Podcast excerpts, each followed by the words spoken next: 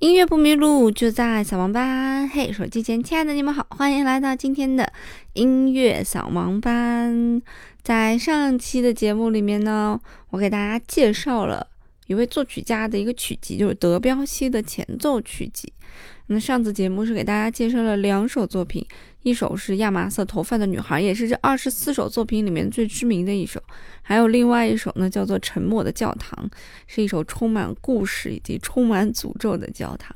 那今天呢，我要继续来给大家介绍这二十四首作品里面的其他的一些作品，因为其实就是整个的这二十四首作品呢，每一首都有它自己的一个特点，也有自己的一个故事在，所以，嗯，我们今天再来挑那么两三首作品来给大家介绍一下。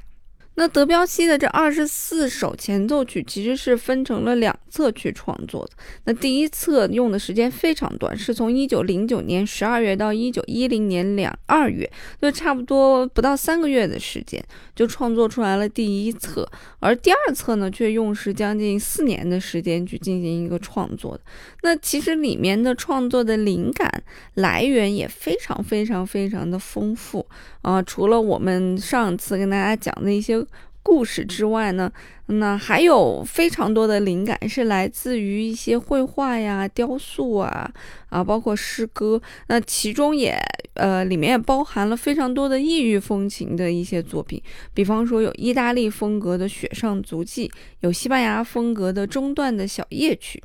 有希腊风格的德尔曼舞女。等一会儿我们来听这首呃音乐。那也有一些仙气飘飘的作品，比方说善舞的仙女和水妖，呃，当然也有一些听起来非常幽默的一些作品，比如这个受美国爵士乐影响的游吟诗人，以及怪癖的拉文将军，就是跟美国的杂技演员有关系。嗯，还有一些，比方说受莎士比亚《仲夏夜之梦》的影响所创作的帕克之舞，呃，这个也叫小精灵之舞吧。那这些作品都体现了整个曲集灵感来源的丰富与多样性。那今天我们首先先来听的一首作品呢，就是来自于德彪西的这首德尔曼舞曲，也是他。呃，整个二十四首曲集里面写在第一首的这么一首作品，那这首曲子的时间不长啊，大概只有三分钟左右的时间。那这首作品其实是德彪西在卢浮宫看到的一幅算是壁画吧。那他那这个德尔曼的舞曲也叫德尔菲舞女啊，就是这首作品是德彪西去卢浮宫看展的时候，那展出的就是一些希腊的雕塑啊、摄影呀、雕版这种作品当中啊，那他看到了一个由三名崇拜酒神的女子仪式这样一种舞蹈。当时是一幅画啊，所以他就根据这幅画面，自己通过联想写出了这样一个充满动态，让我们感觉似乎有长袍随风波动的这样画面的一首乐曲。那我们先来简单听一下这首乐曲，是不是充满了一种舞蹈的感觉？